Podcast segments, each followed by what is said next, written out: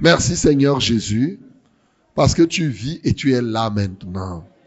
Nous ouvrons nos cœurs à ta grâce. Que ta grâce soit surabondante dans nos vies pour nous apporter la libération totale. Saint-Esprit, la Bible déclare, or le Seigneur c'est l'Esprit. Là où il y a l'Esprit du Seigneur, là aussi est la liberté. Nous croyons que Saint-Esprit, tu es au milieu de nous et maintenant nous voulons vivre la libération qui nous vient de toi. Car si le Fils vous libère, vous êtes réellement libre. Oui, Seigneur, je veux que ce soit le Fils qui libère chaque vie ce matin ici. Que l'onction de la libération soit totale pour chaque élément, chaque détail de notre vie. Au nom de Jésus, nous avons prié. Amen. Lisons Ésaïe chapitre 9. Ésaïe 9 du verset 1 au verset 6. Ésaïe chapitre 9, verset 1 au verset 10. 6. Verset 1 au verset 6. Le peuple qui marchait dans les ténèbres voit une grande lumière. Sur ceux qui habitaient le pays de l'ombre de la mort, la lumière resplendit. Tu rends le peuple nombreux, tu lui accordes les grandes, de grandes joies. Il se réjouit devant toi comme on se réjouit à la moisson. Comme on pousse de cris d'allégresse au partage du butin. Car le joug qui pesait sur lui, le bâton qui frappait son dos, la verge, de celui qui l'opprimait, tu, la, tu, la, tu les brises. Comme à la journée de Madian. Car toute chaussure qu'on portait dans la mêlée et tout vêtement guerrier roulé dans le sang seront livrés aux flammes pour être dévorés par le feu. Car les enfants, car un enfant nous est né, un fils nous est donné, et la domination retombera sur lui. On l'appellera admirable, conseiller, Dieu puissant, Père éternel, prince de la paix. Donné à l'empire de l'accroissement et une paix sans fin au trône de David et à son royaume, la famille et le, soutenir par le droit et par la justice, dès maintenant et à toujours. Voilà ce que fera le zèle de l'éternel des armées. Amen. Amen. Ok, je vais bien relire. Parce qu'elle n'a pas bien lu. Alléluia. faut bien lire la Bible.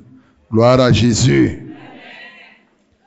Le peuple qui marchait dans les ténèbres voit une grande lumière.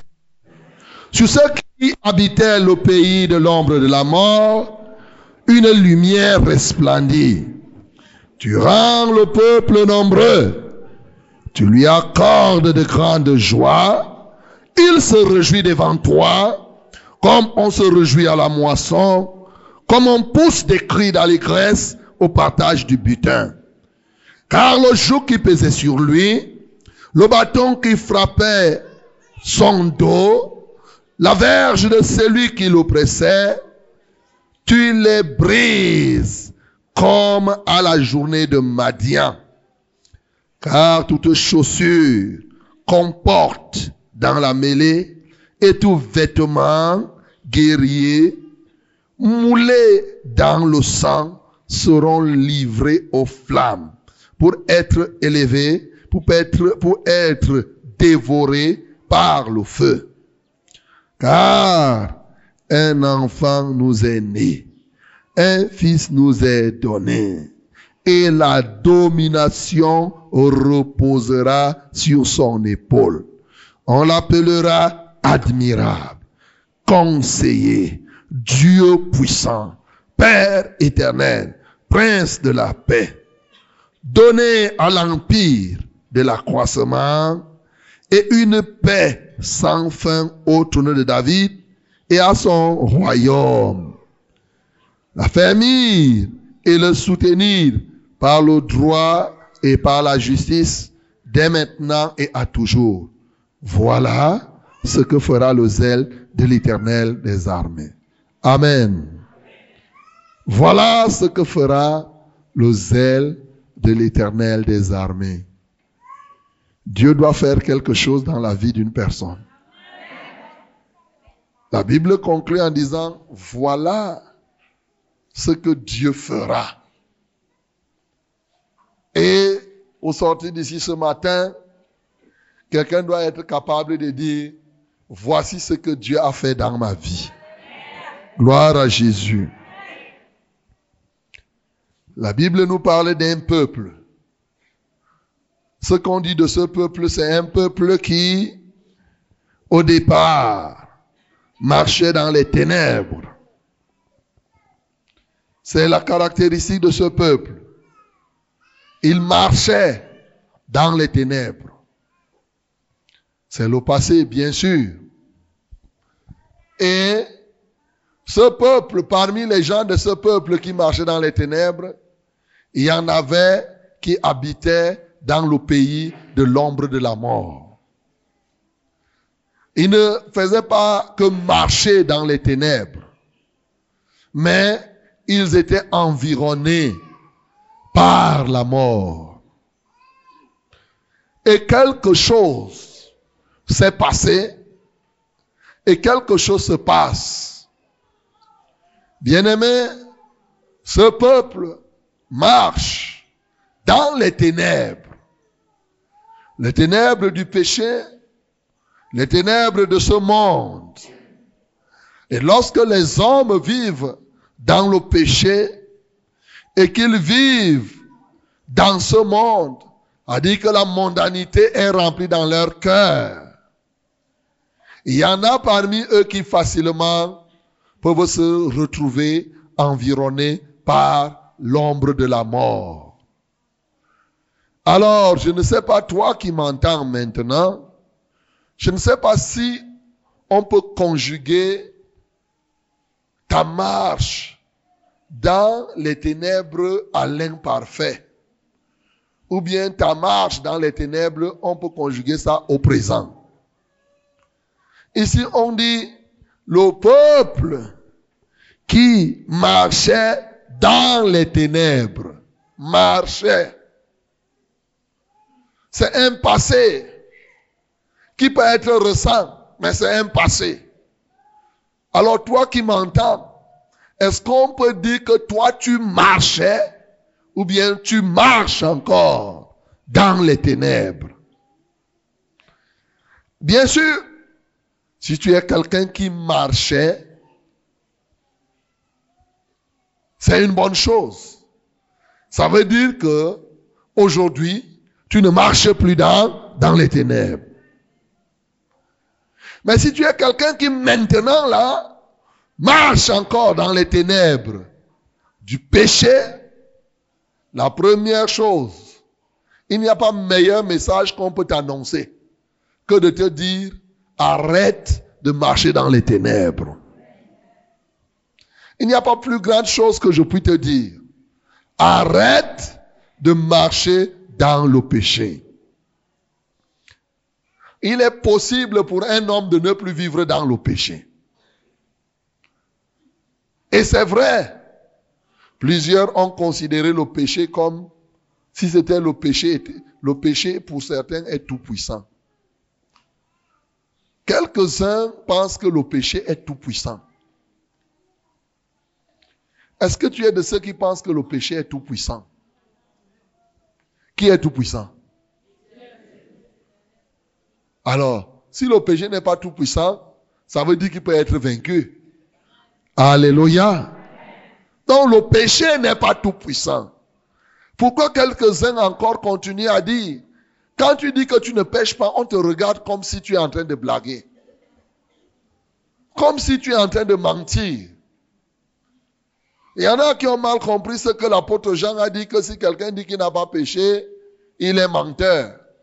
Comme s'il faisait de tous ceux qui sont là des, des pécheurs ou des menteurs. Mais pourtant, il a bien complété en disant que c'est lui qui pêchait du diable.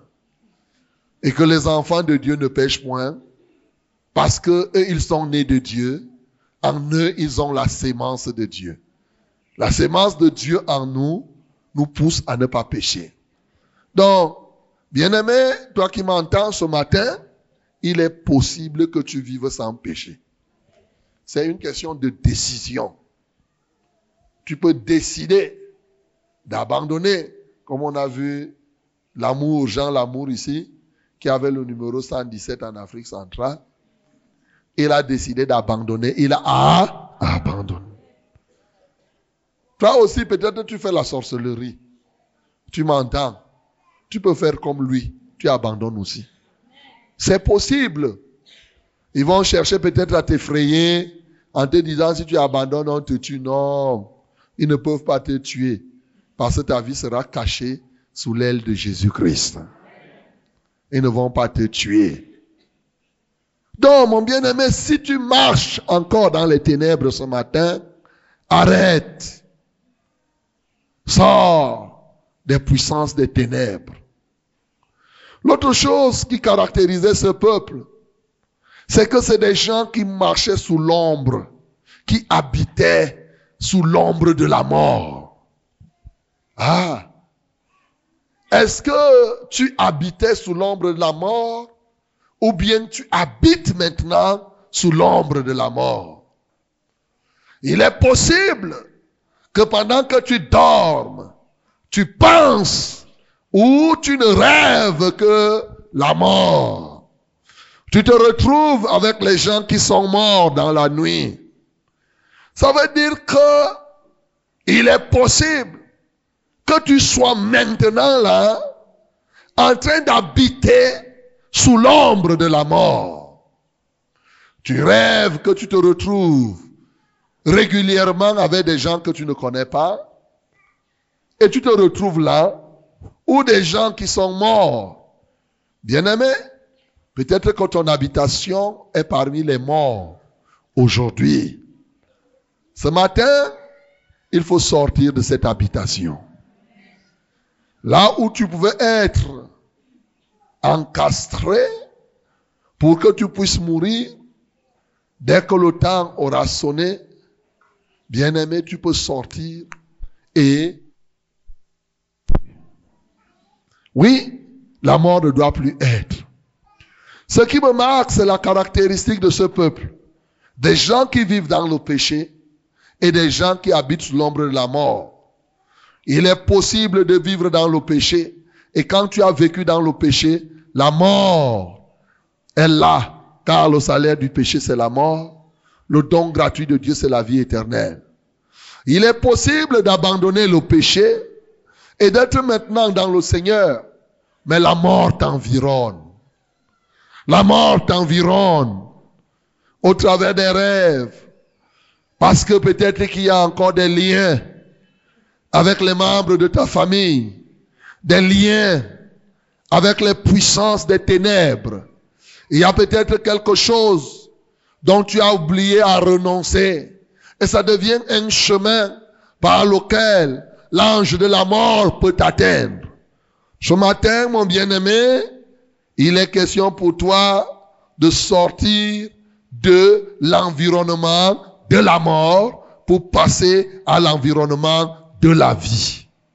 Ce qui me marque dans ce texte, c'est le temps qui est utilisé dans les verbes qui sont conjugués. Je rappelle que nous sommes en train de lire une prophétie, la prophétie d'Ésaïe. Et normalement, la prophétie devait dire des choses qui devaient arriver. Il aurait pu conjuguer les verbes au futur.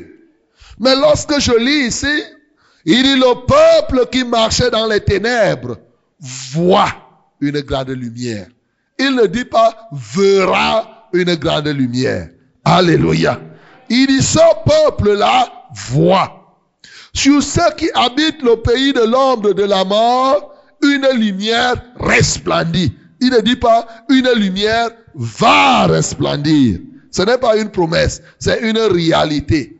Il ne dit pas tu rendras le peuple nombreux, il dit tu rends le peuple nombreux. Il ne dit pas tu lui accorderas une grande joie, il dit tu lui accordes une grande joie. Il ne dit pas il se réjouira devant toi comme on se réjouit à la moisson, il dit il se réjouit devant toi comme on se réjouit à la moisson, comme on pousse des cris d'allégresse au partage du butin. Alléluia. Ça veut dire que bien qu'Ésaïe prophétisait ici près de huit siècles avant l'arrivée de Jésus, il parlait de ces choses en ce temps, dans son esprit, c'était des choses réelles, c'était des choses présentes, c'était des choses concrètes. Il sentait que, oui, ça ne pouvait pas être simplement une promesse, c'était une réalité. Donc, peut-être que tu fais partie de ce peuple, mon bien-aimé. Ce matin, ce que Dieu a prévu pour toi, c'est que une grande lumière, que tu puisses voir une grande lumière, qu'une grande lumière puisse resplendir dans ta vie et que, bien entendu, que tu puisses avoir de la joie comme on se réjouit au moment de la moisson, au moment du partage du, du butin. C'est ça que le Seigneur prévoit pour toi. Les raisons sont multiples. Alors, la première raison, pourquoi ce peuple qui marchait dans les ténèbres va voir la lumière? Pourquoi ce peuple va surtout se réjouir? La réjouissance ne sera pas une histoire qu'on raconte. Il dit car le joug qui pesait sur lui, le bâton qui frappait son dos, la verge de celui qui l'opprimait, tu les brises comme à la journée de Madian. Alléluia. Le joug qui pèse sur ce peuple, le bâton qui frappe ce peuple, le dos de ce peuple, la verge de celui qui opprime ce peuple, il y a quelqu'un qui les brise. Et il les brise, pas n'importe comment. Il les brise comme au jour de Madian. Gloire à Jésus. On peut briser d'une certaine manière, mais il y a une manière de briser le joug, comme au jour de Madian, il a une manière de briser, de détruire le bâton qui frappe au dos. Bien entendu, lorsque nous écoutons ces derniers temps, beaucoup de gens ont mal au dos. C'est comme s'il y avait un fouet qu'on a fait pour fouetter les dos des gens. Tu fais un pas, quelqu'un a mal au dos. Tu dis, j'ai mal au dos. J'ai mal ici j'ai mal là-bas. Oui, la Bible dit que il y a un bâton qui frappe ton dos. Il y a un joug qui pèse sur ton épaule. Il y a une verge qui t'opprime. Mais toutes ces choses-là seront brisées, seront détruites comme au jour de Madian. Et ces jours-ci, nous sommes en train de voir comment Dieu a brisé toutes ces choses au jour de Madian. Comment Dieu a fait à Madian. Et ce que nous avons lu ce matin à l'adoration nous donne une idée de ce que Dieu a fait à Madian. Alléluia. Nous savons que Madian avait oppressé le peuple d'Israël pendant longtemps. Comme je vous ai dit la semaine dernière, Madame était un ennemi très dangereux. Il attendait rien qu'un moment de la récolte pour venir se saisir de cette récolte. C'était quand même grave. Il vous laisse travailler, vous vous épuisez, vous vous épuisez. Au moment de récolter, il vient saisir cette récolte. Le peuple d'Israël, à cause de son péché, à cause de ce qu'il marchait dans les ténèbres, s'est retrouvé en train de subir ce que Madian leur faisait subir. Et alors, nous savons que ce peuple a crié à l'éternel. Et l'éternel a non seulement suscité d'abord le prophète, mais en plus il a envoyé son ange venir parler à Gédéon pour que Gédéon apporte la délivrance à ce peuple. Et bien sûr, parce que Gédéon lui avait fait confiance, Dieu a pu délivrer le peuple d'Israël de la main de Madian. Gloire à Jésus. Mais ce qui me marque pourquoi le prophète Esaïe ici, ce n'est pas la seule délivrance qu'il y a quand même dans la Bible. Jusqu'à ce que Esaïe arrive, il y avait eu plusieurs délivrances. Il aurait pu dire, par exemple, comment Dieu a délivré Israël de la main de Pharaon. Il pouvait comparer à ça. Mais non, la délivrance qui va se produire n'est pas simplement, n'est pas une délivrance comme celle que Dieu a réalisée aux enfants d'Israël qui sont en Égypte. Il pouvait comparer lorsque Moïse s'est engagé sur le chemin, il a retrouvé les Amalécites sur son chemin.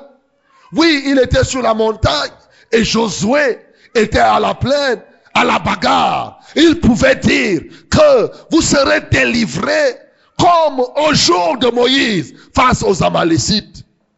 C'était une délivrance différente. Dans le désert, lorsque effectivement, oui, ce peuple marchait, les serpents les avaient mordus. Mais il était question que ceci se retourne devant le serpent de bronze. Et quiconque regardait à ce serpent était guéri. Mais qu'est-ce qui fait que Esaïe prenne le modèle comme au jour de Madian? C'est une délivrance spécifique. C'est une délivrance particulière. C'est une délivrance qui a sa raison d'être. Tant au niveau des résultats qu'on obtient par rapport à cette délivrance, mais surtout à l'acteur principal de cette délivrance. Lorsque nous scrutons de près la délivrance du peuple d'Israël par rapport à Madian, Dieu a pu faire quelque chose. La délivrance d'Israël s'est faite ici par rapport à Madian en deux temps. Dans un premier temps, nous voyons ça effectivement dans le livre des juges. Nous voyons que Dieu, quand Gédéon s'est engagé à la bataille avec Madian, Dieu a fait que les Madianites s'entretuent, mais surtout il a livré deux chefs. Il a livré Horeb et Zib entre les mains des Éphraïmites qui étaient descendus de la montagne. Parce que Gédéon les avait appelés. En réalité, on aurait pu imaginer, après cette bagarre, 120 000 personnes étaient tuées. Avec deux chefs à la clé. Quelqu'un aurait pu s'imaginer que la bataille est terminée. Car 120 000 sont morts mais deux chefs ont été détruits. Logiquement, on peut imaginer que la bataille est terminée. Mais non, la bataille n'était pas terminée. Voilà pourquoi, lorsque nous continuons à lire, la Bible nous parle de Gédéon, qui est parti de l'autre côté du Jourdain pour poursuivre encore la bataille. Car en dépit de ce que deux chefs étaient tués, que 120 000 personnes étaient mortes, il y avait maintenant, à la place de deux chefs, deux rois qui étaient, qui s'étaient cachés de l'autre côté du Jourdain. Alléluia. Deux chefs qui s'étaient cachés de l'autre côté du Jourdain avec une armée petite de 15 000 hommes et qui certainement se préparait dans les jours qui vont suivre à agresser encore le peuple d'Israël. De sorte que peut-être que ce peuple devrait avoir un repos d'un jour, un repos de deux jours, un repos d'une semaine. Mais ça ne pouvait pas être un repos de 40 ans comme la Bible nous dit que le peuple a vécu pendant 40 ans de délivrance sans que rien ne puisse arriver à ce peuple. Comme au jour de Madian, c'est une délivrance de 40 ans. C'est une délivrance de 40 ans. C'est-à-dire une délivrance totale. C'est pourquoi il parle ici de la délivrance qu'il brise.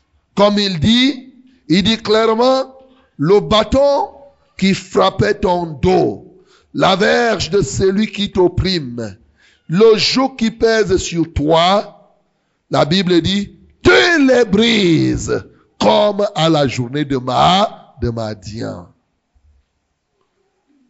Bien-aimé, lorsque Gédéon a poursuivi les deux rois, Salmuna et Zébek, alors la situation est devenue très grave. Et comme nous avons lu ce matin, nous avons lu que ils sont arrivés, ils se sont saisis de ces rois-là. Je vois là dans Juge chapitre 8 à partir du verset 12. Zébak et Salmouna prirent la fuite. Gédéon les poursuivit. Il s'empara des deux rois de Madian, Zébak et Salmouna, et il est mis et il mit en déroute toute l'armée. Vous voyez, quand Gédéon a attaqué Zébak et Talmuna, alors qu'eux, ils croyaient qu'ils étaient en lieu sûr, Gédéon les a retrouvés et ils se sont mis à fuir. Mais en passant, Gédéon et son armée étaient fatigués. C'est ce que la Bible nous dit. Ils auraient même voulu emprunter du pain. Au verset 4, Gédéon arrive, arriva au Jourdain, et il passa lui et les 300 hommes qui étaient avec lui, fatigués, mais poursuivant toujours. Alléluia. Ils auraient voulu que Soukout leur donne du pain. Ils n'en ont pas eu. Ils auraient même voulu, oui, que les autres encore puissent leur apporter le pain à Péniel. Personne ne leur a donné le pain. Mais ils ont continué en dépit de la fatigue et de la famine qu'ils avaient, ils ont couru plus que ceux qui avaient bien mangé. Alléluia. Zébak et Salmouna avaient bien mangé. C'était des rois.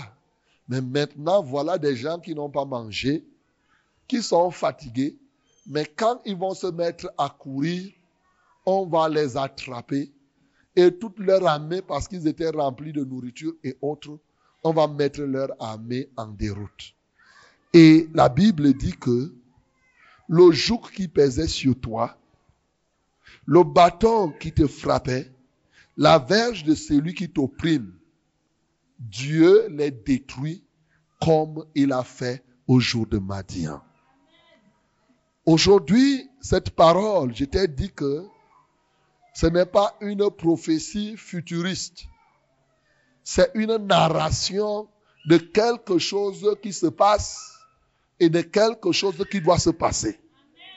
C'est une réalité qui doit être une réalité présente, comme au jour de Madian. Bien-aimé, tu peux comprendre cette parole. Dieu, en prenant l'exemple de Madian, parle d'une délivrance jusqu'à l'extermination de l'adversaire. Jusqu'à l'extermination. Dis que jusqu'à l'extermination de l'adversaire. Jusqu'à l'extermination de l'adversaire. Bien-aimé, ce matin, tu dois vivre la délivrance jusqu'à l'extermination de tes adversaires. Tu dois être délivré du plus grand comme du plus petit de ton adversaire. C'est ça la comparaison que Dieu brise la verge, le bâton et tout ce qui opprimait ce peuple qui marchait dans, les ténèbres, il brise comme au jour de Madian. Ce peuple avait commencé à voir la lumière. Mais pourquoi ce peuple devrait-il voir la lumière? Pas n'importe quelle lumière, une grande lumière. La grande lumière ici devait être là pour mettre à nu le plus petit ennemi, mais l'ennemi le plus dangereux. Car sous cette lumière, rien ne pouvait plus être caché. Certaines choses que tu pouvais considérer comme cachées, parce que cette lumière devait arriver, elle devrait les mettre à nu. C'est pourquoi effectivement, ce peuple s'est retrouvé avec une grande lumière. Et lorsque cette grande lumière resplendit dans la vie d'une personne, ce qui se produit, c'est que les détails même viennent à la lumière. Bien-aimés, lorsque nous voyons une ampoule ou une réglette comme celle-là, une petite mouche, un moustique même placé sur une grande lumière est visible. C'est vrai ou c'est faux? Un moustique sur une grande lumière est visible. Ça veut dire que lorsqu'une grande lumière brille, et que le moustique est là, la grande lumière expose le moustique à sa mort.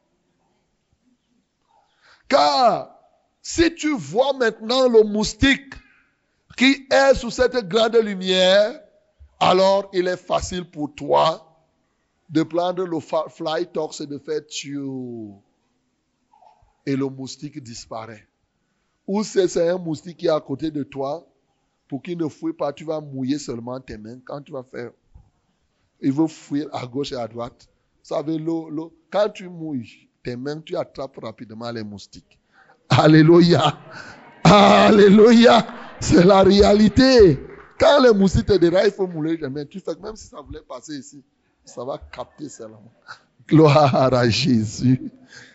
Non, mais bien aimé, la grande lumière avait pour but de mettre à nu le plus petit ennemi, tout comme en fait le plus petit ennemi visiblement, mais le plus dangereux des ennemis qui sont représentés ici par Salmuna et Zebak, qui étaient en fait les rois. Regardez, Salmuna et Zebak étaient les rois madianites. Mais qu'est-ce qu'ils ont fait? Quand Gédéon a engagé l'armée Ils ont mis devant 120 000 hommes, plus les deux chefs, Zib et Horeb, pour qu'effectivement, pour tromper la vigilance de Gédéon et de son armée, afin que ceux-ci croient que, comme ils ont tué ces chefs, la bataille est, est terminée. Mais parce que la grande lumière est là, ceux qui étaient en arrière-plan ont été mis à nu. Et quand ils ont été mis à nu, ils se sont mis à fuir. Mais malheureusement, ils ont été rattrapés et ils ont été mis en déroute. Gloire à Jésus. C'est une réalité spirituelle qui se vit aujourd'hui que je suis en train de décrire là. Parce qu'aujourd'hui, plusieurs fois, nous commençons les délivrances. Mais ils sont rares. Ceux qui vivent la plénitude de la délivrance. Ils sont nombreux qui sont délivrés. Mais plusieurs ont des demi-délivrances. Il y en a qui sont délivrés aux trois quarts. Il y en a qui sont délivrés 80, 90%, 95%. Et souvent, quand tu es délivré à 99%, ça te fait comme si tu es totalement délivré. Mais la Bible nous parle de la délivrance comme au temps de Badian, c'est-à-dire de la plénitude de la, de la délivrance. C'est de ça qu'il te faut. Beaucoup de personnes, s'il est délivré dans son âme du péché, il y a une maladie qui reste encore. Si la maladie n'est plus là, c'est peut-être un blocage social, un blocage socio-professionnel qui va rester. Par exemple, quelqu'un peut ne plus être malade, alléluia, dans son corps. Mais tu vas voir par exemple, pour le mariage, il est encore malade. Il n'est plus possédé dans son corps, mais il est bloqué, il ne se marie jamais. Il est délivré du mariage, il se marie, mais il n'accouche pas. Il est délivré de l'accouchement, il accouche des enfants qui deviennent des délinquants. Il accouche des enfants, il est libéré de la stérilité, mais maintenant les enfants deviennent des délinquants. S'ils ne sont pas délinquants, ils sont idiots en classe. Ils ne comprennent rien du tout. S'ils sont même intelligents, ils deviennent rebelles. Tout ça, c'est lié au fait que tu n'es pas totalement délivré. C'est ça que je suis en train de décrire. Tu peux être délivré d'un démon, par exemple. Oui, pour que tu ne sois plus malade physiquement. Mais tu es possédé d'un démon de la paresse. Tu es paresseux et paresseuse. Tu peux être délivré de démon de la paresse à travailler au champ. Le démon là ne te dérange pas. Mais le démon qui te reste, c'est celui qui te rend paresseux par rapport à la lecture biblique et à la prière.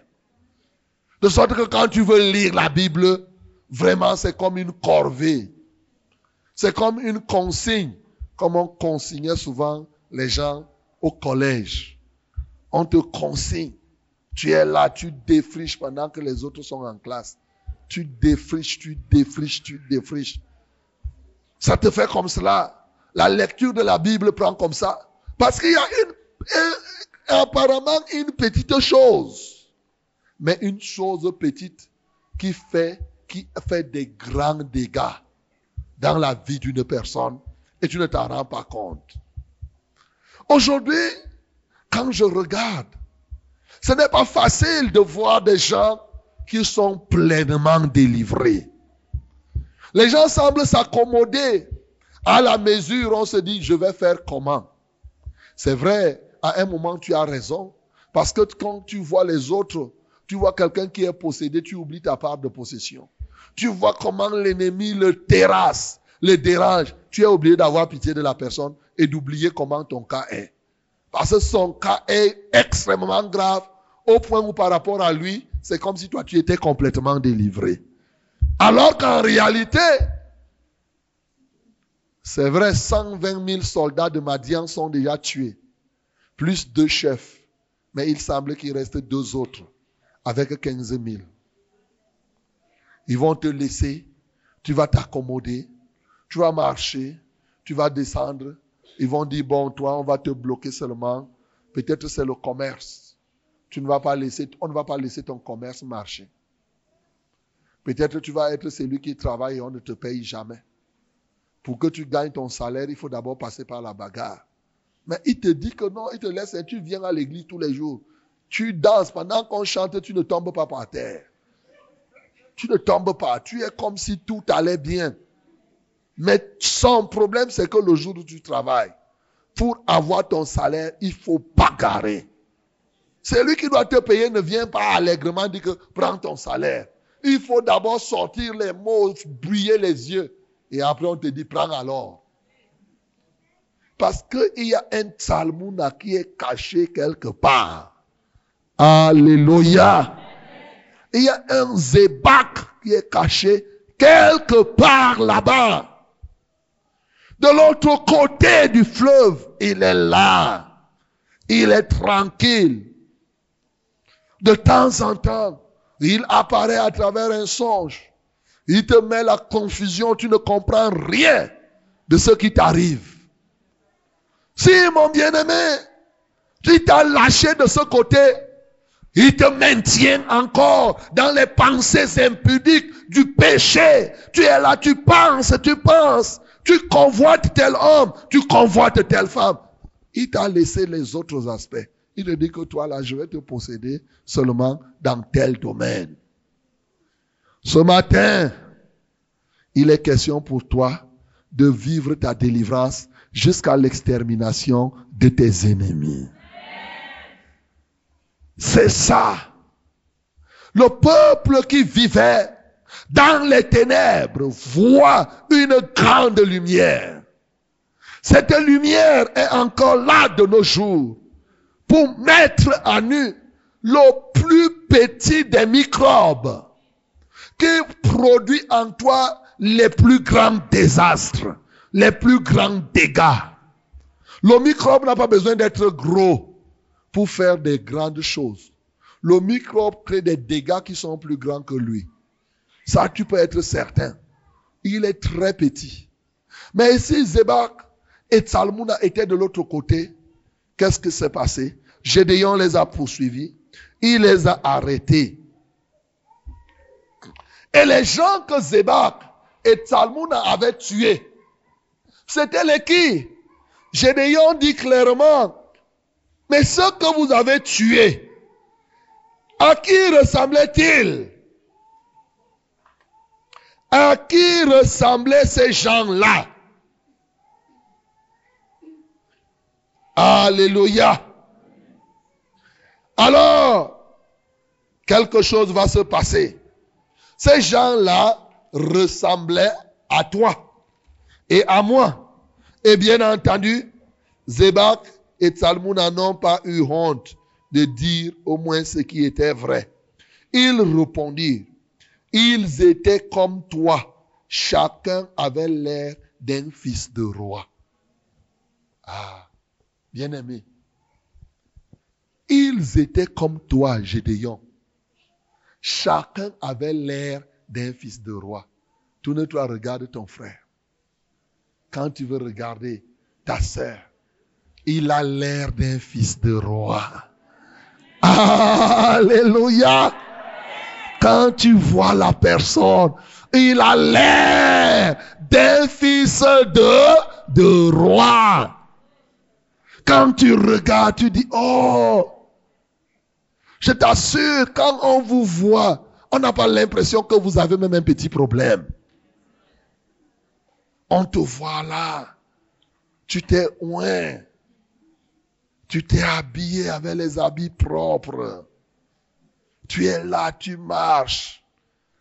Tu as l'air d'un fils de roi.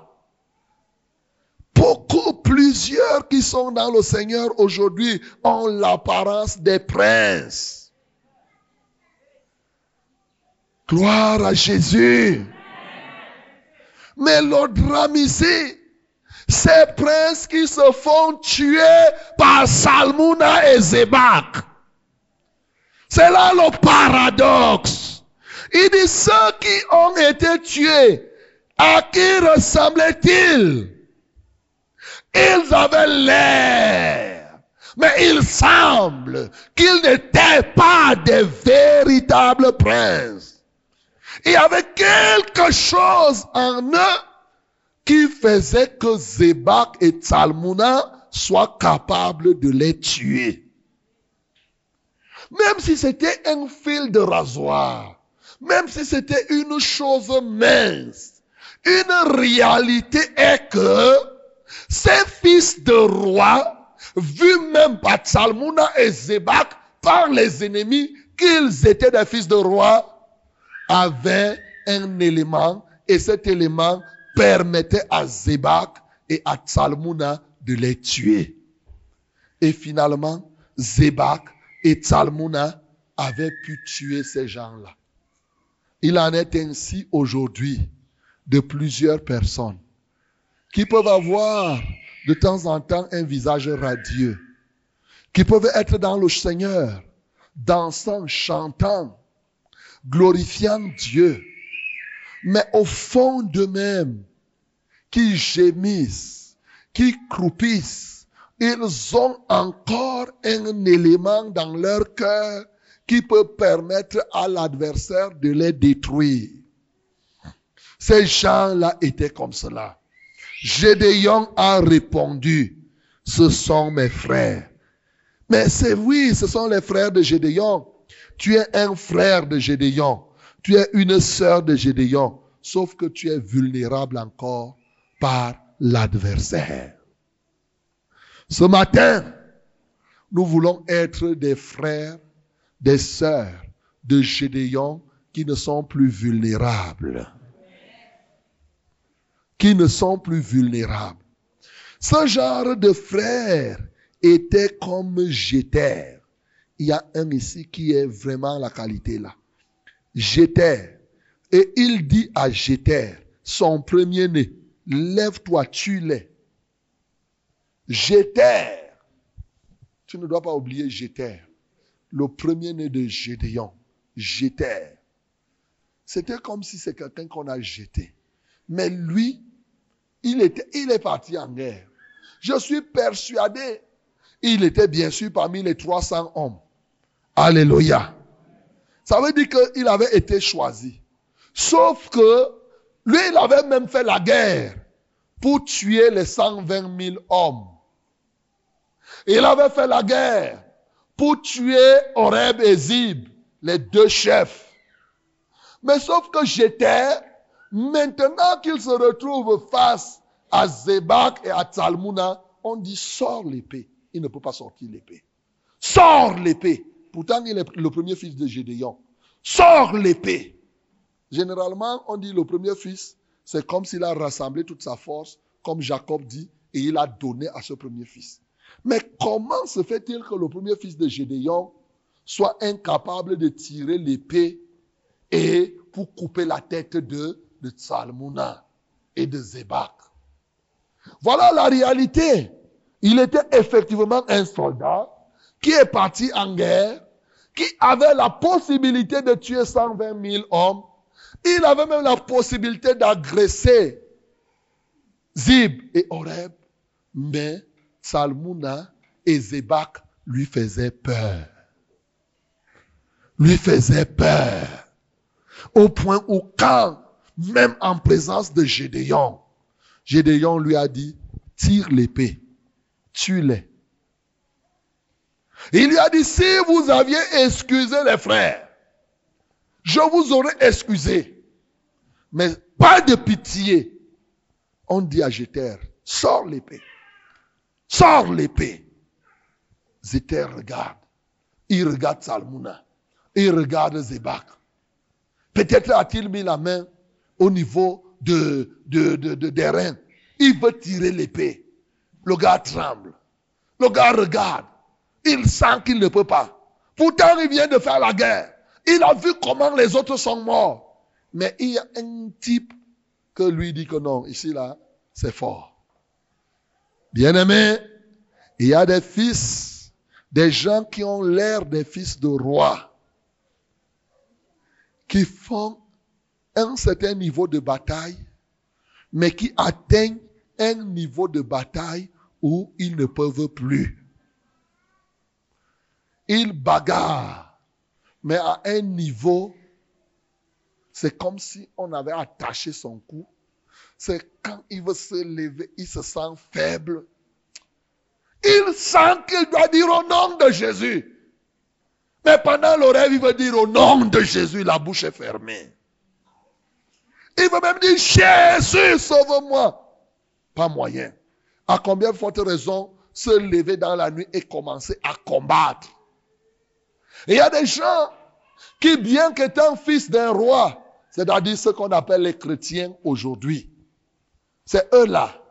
Ce que je suis en train de dire. Ce que Salmouna et Zebak avaient tué, c'est le type de chrétiens qui, bien qu'étant une, une ressemblance à Christ, se font tuer par, par Satan et ses agents. C'est de ça qu'on parle ici. Pourtant, apparemment, ils sont des princes.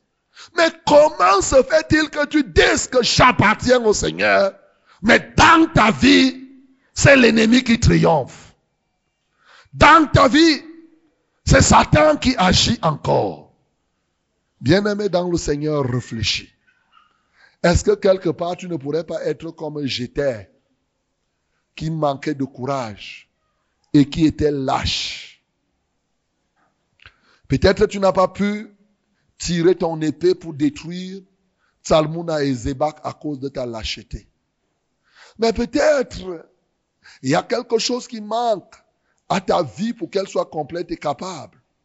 Peut-être as-tu perdu le zèle dans le combat. Peut-être tu as faim, tu n'as pas mangé la parole de Dieu. Tu ne t'es pas nourri depuis. Je ne sais qu'est-ce qui fait que toi tu dis je suis enfant de Dieu, mais tu as tous les problèmes pour combattre. Tous les problèmes. En passant, Zébak et Tsalmouna étaient déjà arrêtés. Alléluia. Incapables de rien faire. Exactement comme Satan et ses agents aujourd'hui sont déjà liés et tenus en captivité depuis plus de 2000 ans par Jésus-Christ de Nazareth. On te dit, sors l'épée à bas Satan. Tu restes là, tu prends la position. On te dit, frappe. À un moment, tu dis, oh Jésus, viens frapper Satan. Non. Jésus, lui, il a arrêté déjà Satan. Il te dit, extermine Satan. Tu lui dis, Jésus, comme tu as arrêté Satan, fais, continue. Toi, tu es là, tu regardes. Voilà plusieurs personnes. Plusieurs personnes ont des problèmes aujourd'hui. Quand on leur dit frappe, ils réfléchissent. Il y a des gens même qui ont pitié de Satan. Il y a des gens qui ont peur. Peut-être Jéter se disait que si je sors mon épée, est-ce que mon épée là peut même détruire Salmouna et Ezebak C'est peut-être le doute qui va entrer dans ton cœur. Tu dis que non, si moi je dis sors, est-ce que le démon va même sortir? J'étais pour Jéter, il n'y avait que Gédéon qui pouvait tuer Salmouna et Zéba. Faut-il comprendre que Gédéon avait piégé son premier fils? Non. Gédéon connaissait que l'épée que son premier fils avait était capable d'exterminer Zébak et Salmouna qui étaient déjà arrêtés. Mais seul Jéter, par lâcheté, par doute, était incapable de sortir l'épée pour tuer Salmouna et Zébak. Bien-aimé, il en est ainsi de plusieurs personnes aujourd'hui. Est-ce que tu sais que tu as l'épée qui est capable de détruire le plus grand le plus grand des grands, des grands, des grands de tes ennemis qui s'appelle Satan. Est-ce que tu sais ça? Aussi vrai que tu peux dire que tu es enfant de Dieu, ce matin, le Seigneur te dit, sors ton épée et tu Zébak et Salmouna. Qu'est-ce que tu vas faire alors? Est-ce que tu vas donc sortir? Ou bien tu vas t'asseoir là, tu vas dire que non, je suis venu depuis Yoko, c'est le pasteur, c'est son épée qui doit sortir. Je suis venu de tel endroit, c'est elle qui doit faire. Bien aimé, je te dis que l'épée que Dieu t'a donnée là est capable de tuer le plus grand de tous les ennemis. Il s'appelle Satan. Mais ce qui manque, c'est que les gens n'ont pas confiance. Comme j'étais. Les gens ne croient pas. Les gens se posent des questions. Au moment où il faut tuer, ils se mettent à raisonner. Au moment où il faut détruire, ils se mettent à faire les calculs. Au moment où il faut poser l'acte, ils bavardent. Ils font les commentaires. Ce matin, tu dois vivre la plénitude de ta délivrance. C'est pourquoi tu es ici. Tu dois vivre, c'est pourquoi tu m'entends, mon bien-aimé. Il est question que toi là, tu puisses vivre désormais l'intégralité de ma délivrance. Dis que je dois, je dois vivre l'intégralité de ma délivrance. Je dois vivre l'intégralité de ma délivrance. De ma délivrance. Bien-aimé, c'est cela, c'est de ça qu'il s'agit. C'est pourquoi il vous dit, car le joug qui pesait sur toi, le bâton qui te frappait au, au dos, la verge de celui qui t'opprimait, tu les brises. Tu les brises. Qui les brise? Il n'y a que deux personnes qui ont répondu. Qui les brise Hey, on reprend encore. Voici ce qui se produit. Car le jour, parce qu'on a commencé, il dit que, il dit que tu vas, tu dois te réjouir. Tu lui accordes de grandes joies. Il se réjouit devant toi comme lui à la maison, à la moisson, comme on pousse des cris d'allégresse au partage du butin. Car le joug qui pesait sur toi, le bâton qui te frappe toi là, la verge de celui qui t'opprime, là, là, là, là, toi là, tu dois les briser. Tu dois les briser. Pourquoi tu dois les briser? Car un enfant nous est né, un fils nous est donné, et la domination reposera sur son épaule. On l'appellera admirable, conseiller, Dieu puissant, Père éternel, prince de paix. Un enfant nous est né. Un fils nous est donné. Il est le prince de la paix. Parce que Jésus-Christ est né, il est mort, il est ressuscité. Désormais, toi là, tu peux briser le plus dernier de tes ennemis. Car par Jésus-Christ de Nazareth, c'est déjà réalisé. Il a livré, Colossiens 2.15 nous dit, à partir du verset 14, il dit qu'il a cloué l'acte dont les ordonnances nous condamnaient à la croix. Il a livré publiquement Satan en spectacle, publiquement. Il livre les dominations, il livre les autorités et c'est public. Ce n'est pas en cachette, c'est visible de tous. C'est visible de tous, mon bien-aimé. Mais ce qui se produit aujourd'hui, est-ce que tu sais que plusieurs parmi nous faisons honte à Jésus? Pendant que Jésus a attrapé Satan, pendant que Jésus met KO Satan, quelqu'un te dit que quelqu'un qui est... Il y a des gens qui ont peur même du serpent déjà mort. Il y a des gens qui ont peur du serpent mort. Qui parmi nous ici a souvent peur du serpent mort? Levez, levez, levez les mains. Levez les mains. Ah, voilà. Levez, levez, levez. Le serpent est mort. Et le serpent est mort. Levez, levez, levez, levez, levez les mains. Ah, vous voyez? Levez, levez, levez. Je veux bien vous voir. Les gens qui ont peur du serpent déjà mort. Ah, ah. Alléluia. Oui, ils sont nombreux qui ont peur du serpent mort. Qui a peur du serpent quand il passe à la télé. Si tu vois le serpent bouger à la télévision, ça fait comme ça. Qui a peur Lève la main. Si tu as souvent peur du serpent qui passe à la télé. Alléluia. Toi qui as peur du serpent déjà mort, ou toi qui as peur du serpent qui passe à la télé, tu es exactement comme j'étais. Tu es comme j'étais. Et c'est la réalité qui se produit dans plusieurs églises aujourd'hui. Bien-aimé Satan dont on vous parle là avec ses démons et autres, Jésus-Christ l'a déjà vaincu.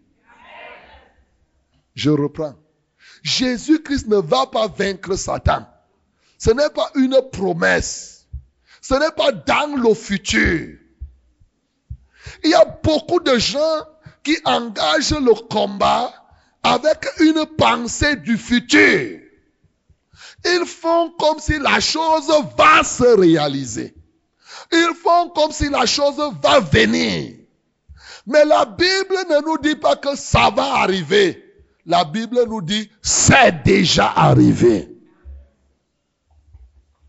Il nous a délivrés de la puissance des ténèbres. C'est ce que la Bible nous dit. Il nous a délivrés. Il nous a délivrés. Dans Colossiens chapitre 1, quand vous lisez au verset 13, il dit, il nous a, c'est déjà fait. Il nous a délivrés. Dit que il m'a délivré. Il m'a délivré. Plusieurs personnes, c'est ça qu'on appelle la foi. Ce n'est pas une question d'espérance, c'est une question de foi. La foi, tu dois croire à ce qui est déjà fait. L'espérance, tu acceptes ce qui va se faire. Les gens, au lieu d'avoir la foi, au moment où il faut avoir la foi, ils ont l'espérance. Et alors, quand l'ennemi sait que tu dis que lui n'est pas mort, seulement psychologiquement, il peut te détruire. Même psychologiquement. Je rappelle que Jésus-Christ a détruit Satan. Il a vaincu Satan. Je rappelle que ce ne sont pas des paroles. Ce ne sont pas des vains mots. Ce n'est pas une, une, imagination. Ce n'est pas une bande dessinée. Ce n'est pas une, des fables ou des contes. C'est une réalité. La seule chose, c'est que est-ce que tu crois? Ce qui te reste, c'est, c'est croire. Alors, lorsque tu crois, un enfant nous est né, un fils nous est donné. La domination reposera sur lui. Pour ceux qui sont en Jésus-Christ, ils savent que la domination a changé de camp. La domination a changé d'épaule. Avant, tu étais dominé comme les Madianites dominaient le peuple d'Israël. Celui qui t'oppressait, la Bible dit avec Jésus-Christ, celui qui t'oppressait, c'est lui que toi tu dois oppresser. Celui qui t'oppressait, c'est lui qui sera oppressé parce que la domination qui était sur Satan, maintenant, le fils qui nous est né, la domination repose sur son, sur son épaule. La domination repose sur l'épaule de Jésus-Christ. Et quiconque croit en Jésus-Christ reçoit de ce fait le pouvoir de dominer Satan qui est déjà vaincu. De sorte que désormais, mon bien-aimé, le plus dangereux, dangereux, dangereux de tes ennemis, il suffit que tu crois. Alors tu peux te lever pour abattre cet adversaire. Tu peux te lever pour détruire cette maladie qui t'a longtemps dérangé, pour détruire cette force qui t'a longtemps bloqué, pour renverser cette puissance qui t'a longtemps dérangé. C'est tout ce qu'il te faut. Mais c'est ça, c'est une chose simple. Malheureusement, il y a plein de personnes qui n'accèdent pas encore à cette puissance. Plein de personnes qui ne parviennent pas à réaliser. Plein de personnes qui parlent de bouche. Qui parlent de bouche.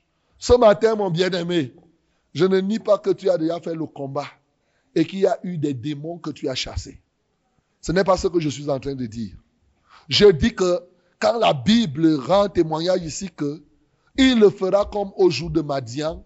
La délivrance s'est faite en deux étapes. Il y a une première étape où les 120 000 avec les chefs ont été totalement détruits. Mais Salmouna et Zébak restaient encore vivants. Le Seigneur t'interpelle, mon bien-aimé, en ce matin, à augmenter et aller plus loin dans le combat que là où tu te trouves aujourd'hui. Le Seigneur veut que tu ailles plus loin encore. Il y a des ennemis que tu croyais robustes. Ce matin, le Seigneur te communique cette grâce. Tu les briseras. Il a dit, toute arme forgée contre toi sera sans effet. Toute arme forgée contre toi sera sans effet. Toute langue qui se délie en justice, la Bible dit, tu la condamneras. Tu la condamneras. Toi-même, tu le feras. Ce n'est pas quelqu'un qui fera à ta place. Tu, tu, tu la condamneras. Tu la condamneras, condamneras. C'est toi-même. Tu dois aller plus loin. Il ne faut pas rester là seulement pour chasser les maladies que même si tu pars à l'hôpital, on va soigner. Tu ne dois pas rester là pour prier seulement pour les malades qui ont les maux de tête. Et ce n'est que ce genre de malades que toi tu peux prier pour des gens qui ne sont même pas en danger.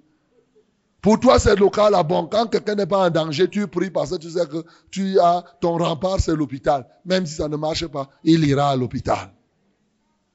Bien-aimé, tu dois aller plus loin avec le Seigneur ce matin. Il dit, tu la condamneras. Tu la condamneras.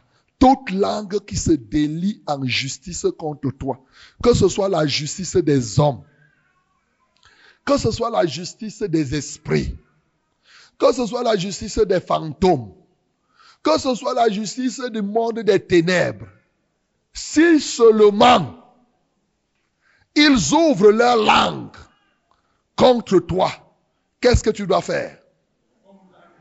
Qu'est-ce que tu dois faire? Qu'est-ce que tu dois faire? Bien-aimé, ce matin, je veux simplement te rappeler cette affaire. Là où il y a l'Esprit de Dieu, là aussi il y a la liberté.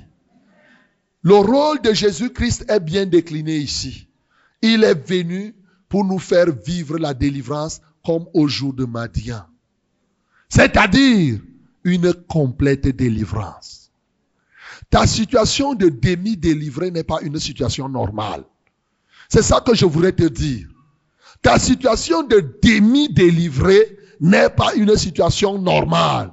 Jésus-Christ est venu pour que tu aies parfaitement et totalement la plénitude de la délivrance. Alors, si tu es demi-délivré, sache que c'est toi le problème. Le problème, ton péché, c'est lequel? Je suppose que tu as déjà abandonné l'adultère. Je suppose que tu as déjà abandonné le mensonge. Je suppose que tu es déjà sorti de ce monde. Je suppose que tu as déjà abandonné la cupidité. Mais il te reste quelque chose. La lâcheté. Les lâches, la Bible nous parle dans Apocalypse. Il dit dehors les lâches, les chiens, les menteurs. La lâcheté est un péché dangereux. Il te reste ce péché que tu dois regarder. Mais il te reste encore le doute, le raisonnement qui est en toi. Là où tu te considères comme petit. Tu te considères comme si tu n'es rien. Tu te considères comme si Jésus-Christ n'a rien fait. Bien-aimé, ce matin, cette grande lumière qui resplendit, c'est Jésus-Christ lui-même. Le peuple qui marchait dans les ténèbres reçoit cette grande lumière. Et cette grande lumière s'appelle Jésus. Elle est là pour luire dans ta vie. Quel que soit ton passé, le plus dangereux de tes ennemis peut disparaître avec Jésus-Christ. C'est ce que cette prophétie est en train de dire. Quel que soit ton passé, le plus dangereux de tes ennemis peut disparaître en Jésus-Christ. Il suffit que tu t'appuies sur Jésus. Tu te tiennes sur son sang qu'il a versé sur le bois du Golgotha. Avec la foi en lui, tu parles à cet ennemi et tu verras comment cet ennemi va être terrassé. Mais si malheureusement tu te tais, l'ennemi va te malaxer. Tu auras l'impression que est-ce que vraiment Jésus-Christ a choisi ces gens qu'il utilise ou bien il utilise tout le monde. Non, ça veut dire que tu n'as pas cru entièrement. Arrête de croire à moitié. Arrête de combattre à moitié.